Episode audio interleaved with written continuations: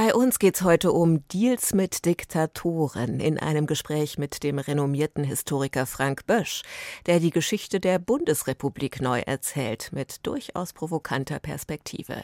Dann One Love, ein Biopic über Bob Marley und seine Verwandlung in einen Popstar. Und Margaret Atwood und andere. 36 Autoren und Autorinnen schreiben einen Roman. Kann das gut gehen? 14 Tage heißt das Werk, das heute erscheint. Mehr dazu gleich von uns.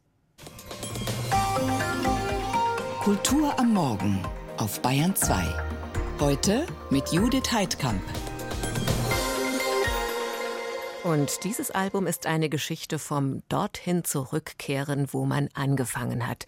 Mit mehr Empathie dafür, wie weit man gekommen ist, sagt Jordan McCamper über Welcome Home Kit. In diesem Sinne, proud of you. Dear inner child, it's time we had a talk. I think that we should break the bread and rise above it all. Before it gets dark and then we've lost another day. Hoping that the bad dreams will go away. We went through shit that no kid should ever go through. And closed up on everyone that we were close to. Cause we were terrified that everyone would leave. So we clinged on to love we knew we didn't need. Developing ways of dealing with the pain that made us go insane.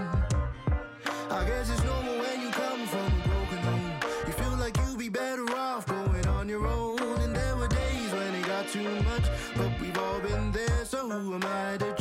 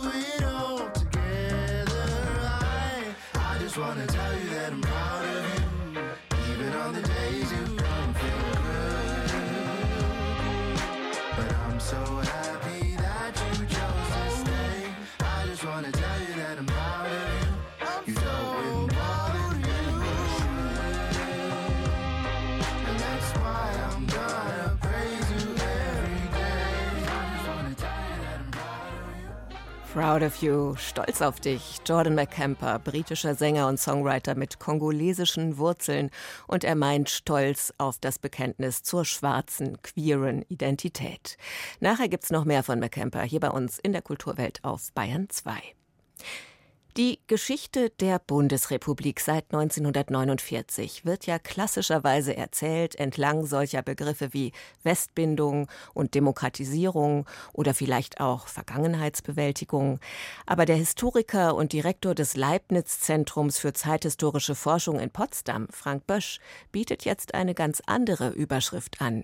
Deals mit Diktatoren, eine andere Geschichte der Bundesrepublik, so heißt sein neues Buch. Über 600 Seiten stark, das heute im Verlag CH Beck erscheint. Vor der Sendung habe ich mit ihm gesprochen. Guten Morgen, Frau Heidkamp. Deals mit Diktatoren, das ist eine steile Vorlage. Ist die Geschichte der Bundesrepublik eine der Geschäfte mit Diktatoren? Sie ist zumindest auch eine Geschichte der Auseinandersetzung mit Diktaturen. Sie haben es eben schon gesagt, normalerweise betrachten wir ja vor allen Dingen die Demokratisierung im Rahmen der Westbindung und der Abgrenzung von den sozialistischen Diktaturen, insbesondere von der DDR. Und das übersieht eben, dass in der Welt es viele nichtdemokratische Systeme gab, mit denen die Bundesrepublik einen sehr, sehr engen Kontakt gepflegt hatte. Das begann in Südeuropa mit Ländern wie Franco-Spanien, Portugal oder auch Griechenland, führte weiter über den Nahen Osten bis hin nach Lateinamerika oder Ländern eben wie China. Und das Buch zeigt, wie diese engen Kooperationen, die uns ja heute doch sehr intensiv beschäftigen, eigentlich entstanden sind. Ich habe mir gedacht, je länger ich Ihr Buch las, eigentlich ist es ja logisch, um Exportweltmeister zu sein, darf man nicht so wählerisch sein. Ja, aber zunächst einmal muss man sagen, dass es keine Vorgabe gibt, dass Deutschland Exportweltmeister sein muss, sondern das war eine bewusst gemachte Entscheidung. Und die Handelspartner wurden überall in der Welt recht willkürlich gesucht. Und das war für mich das Erstaunliche, als ich die internen Regierungsakten las, wie wenig, wie selten doch Menschenrechte angesprochen wurden. Viel schlimmer noch, in den diplomatischen Berichten gibt es oft Verständnis für Militärputsche, für Militärregierungen, die Sicherheit und Ordnung herstellen. Und es besteht überhaupt keine Erwartung, dass in Staaten wie etwa im Nahen Osten, in Iran, eine Demokratie entstehen könnte.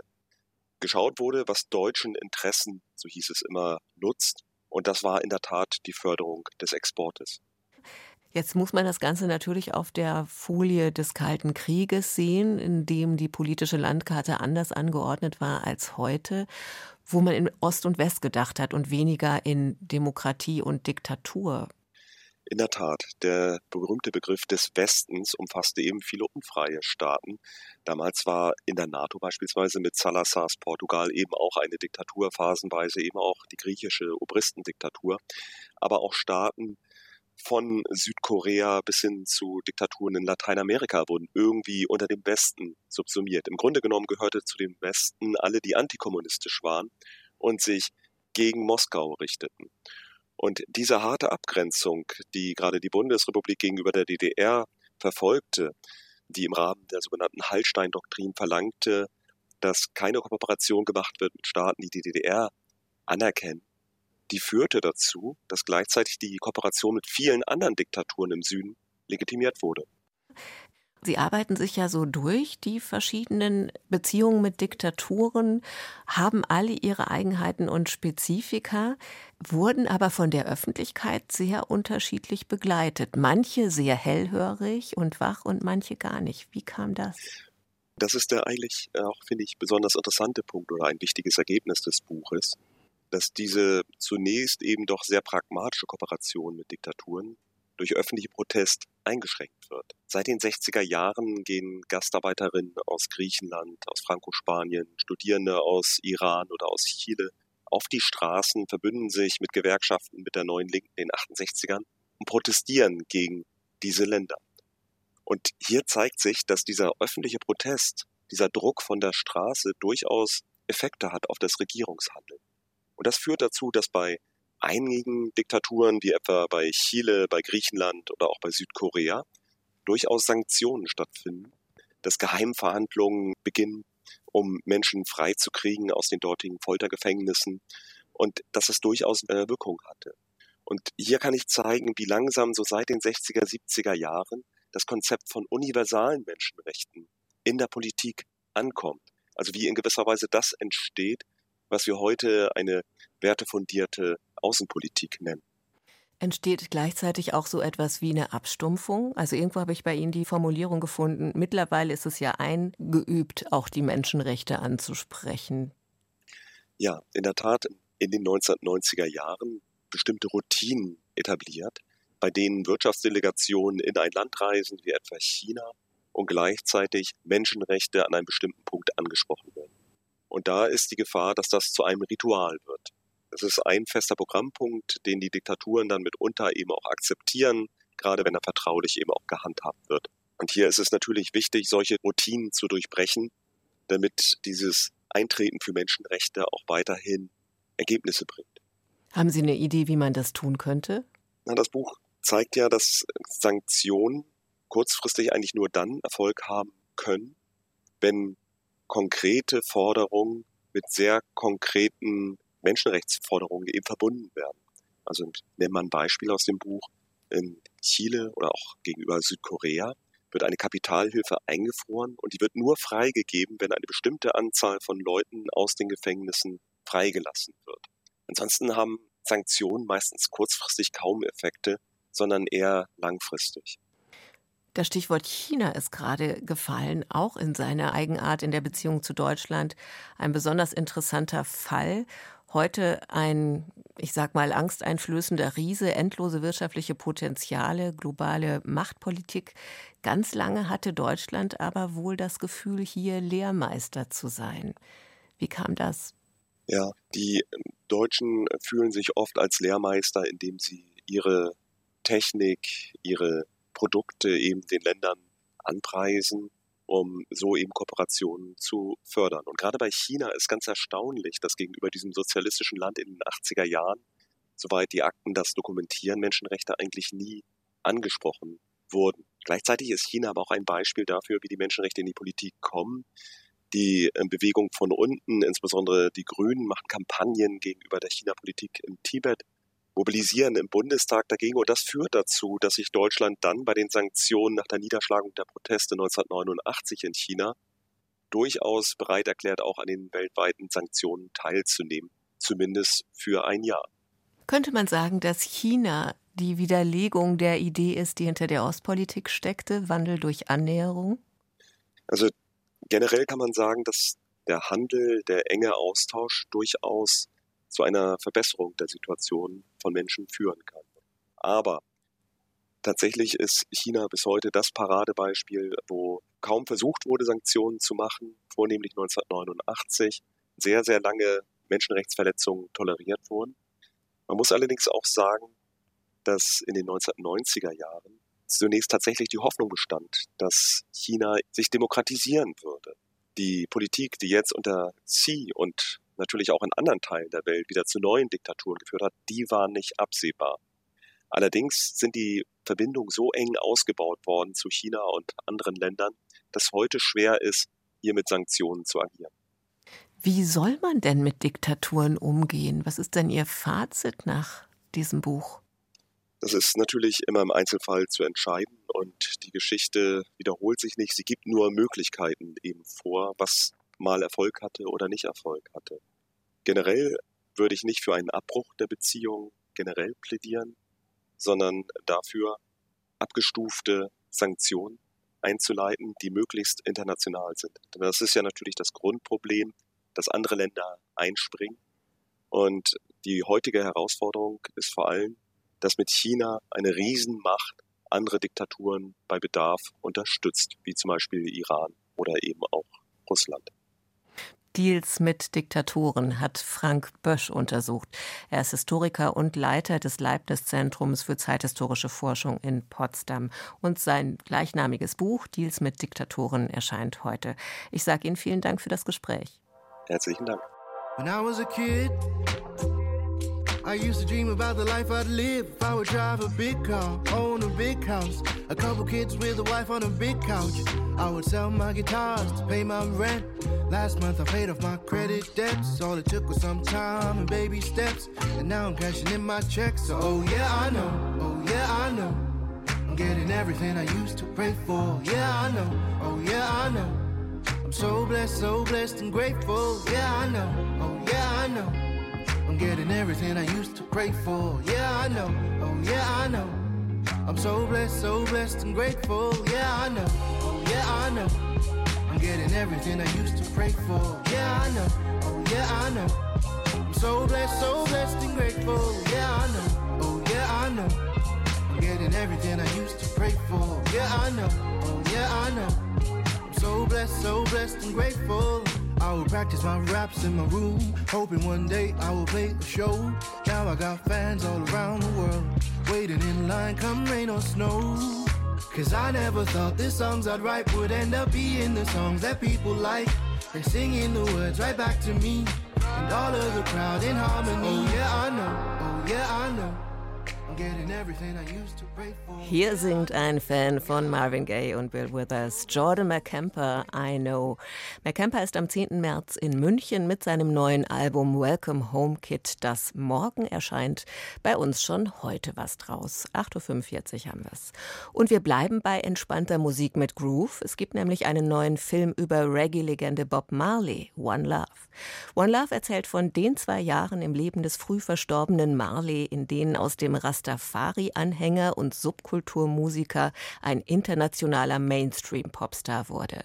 Produziert wurde der Streifen übrigens von Hollywood-Star Brad Pitt und von Rita Marley, der Witwe und Nachlassverwalterin von Bob. Markus Meyer hat das Biopic gesehen.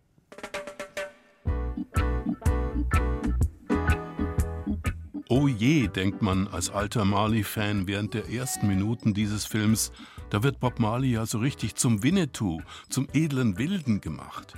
Kingsley Ben Adir spielt den Musiker mit im Fitnessstudio akkurat austrainiertem Body und stylisch wallenden Dreadlocks. Ja, Bob Marley aus Kingston, Jamaika, war ein Popstar der 70er Jahre. Er hat sich gern bewegt, seinen Körper aber hat er nicht wie ein Fashion Model geformt. Lässt man sich ein auf die filmische Biografie One Love, wird klar, hier wird an der Ikonografie, an der Legendenbildung gearbeitet für eine Generation, die den Künstler und dessen Aufstieg nicht miterlebt hat. Marleys Musik und seine Auftritte als charismatischer Popstar der dritten Welt werden abgebildet. Das ist legitim und schon beginnt man ein wenig hinwegzusehen über den glatten Hauptdarsteller.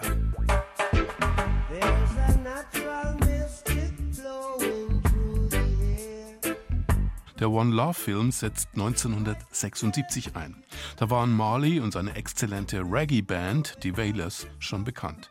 Weil auf Jamaika Chaos und Gewalt herrschten, wollte der Sänger ein Gratiskonzert geben, für Frieden und Verständigung werben. Sein Umfeld riet ab. Mali aber ließ nicht locker. Kurz vor dem Konzert stürmten Bewaffnete sein Anwesen, attackierten seine Frau und schossen auf Mali. Sein Manager warf sich todesmutig vor ihn und bekam sechs Kugeln ab. Bob, Rita und der Manager überlebten. Marley absolvierte den Auftritt, verließ danach aber Jamaika in Richtung England. In London nahm er einige seiner wichtigsten Alben auf.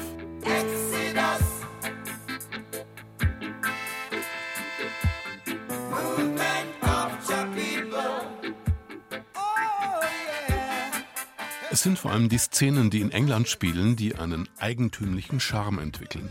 Wenn Marley die Clubauftritte der ersten Punkbands kommentiert, wegen Marihuana-Besitz in den Knast geht oder mit Kumpels Fußball spielt.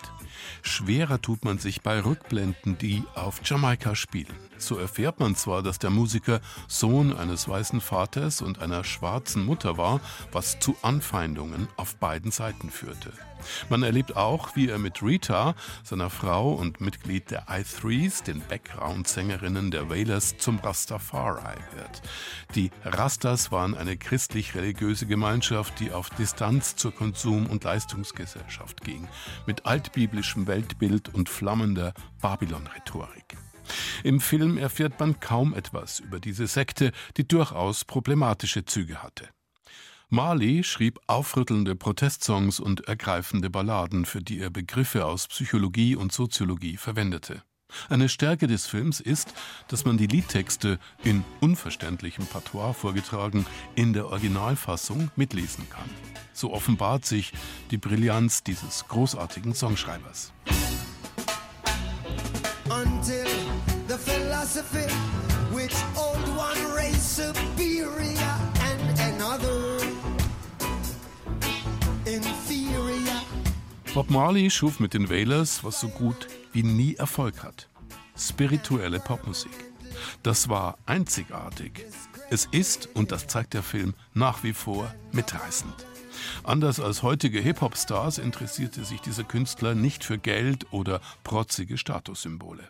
Dass Marley ein knallharter Macker war, wird nur angedeutet. Stattdessen gibt es zahlreiche berührende Szenen. One Love porträtiert wie die Biopics über Freddie Mercury, Elton John, Tina Turner und Ray Charles, Johnny Cash und Elvis einen einstmals geächteten Star als heroische Lichtgestalt. Auch wenn der Film von Regisseur Reynaldo Marcus Green ähnlich solide inszeniert ist wie sein Biopic über die Karriere der Tennisschwestern Williams, Nicht-Fans dürfte der Hang zur Heiligsprechung bei One Love ärgern. Für Menschen aber, die sich für Bob Marley, Reggae und die Popmusik der 70er Jahre interessieren, lohnt sich dieser Film. Überlegen Sie sich's, aber ärgern Sie sich nicht. Markus Meyer über den Bob Marley-Film One Love ab heute im Kino. Und Kino wird ja überhaupt ab heute in Großbuchstaben geschrieben. Am Abend eröffnet die Berlinale. Nach einem nicht ganz einfachen Vorlauf mit einem iranischen Regiepaar, das nicht nach Deutschland kommen darf, mit Strike Germany Absagen und AfD Ein- und Ausladung. Morgen mehr an dieser Stelle. Kulturwelt. Das aktuelle Feuilleton auf Bayern 2. Wenn ein Roman vom Verlag als literarisches Ereignis beworben wird, dann macht einen das ja erstmal ein bisschen misstrauisch. Aber bei diesem Buch gibt's jetzt doch eine objektive Berechtigung, denn 36 Autorinnen und Autoren teilt sehr prominente Namen, angeführt von Margaret Atwood. Dann ist John Grisham dabei, Dave Eggers, Diana Gabaldon, Tess Gerritsen, Erika Young, Celeste Ing, Mac Wolitzer und viele mehr. Die alle zusammen liefern einen gemeinsamen Roman ab, 14 Tage heißt er, 14 Days, erscheint heute auf Deutsch bei DTV und ist ein Corona-Roman, der in New York im Lockdown spielt. Esther Wilbrand hat das Buch gelesen. Grüß dich, Esther. Hallo. Ein Roman, 36 Autorinnen und Autoren. Kann das funktionieren?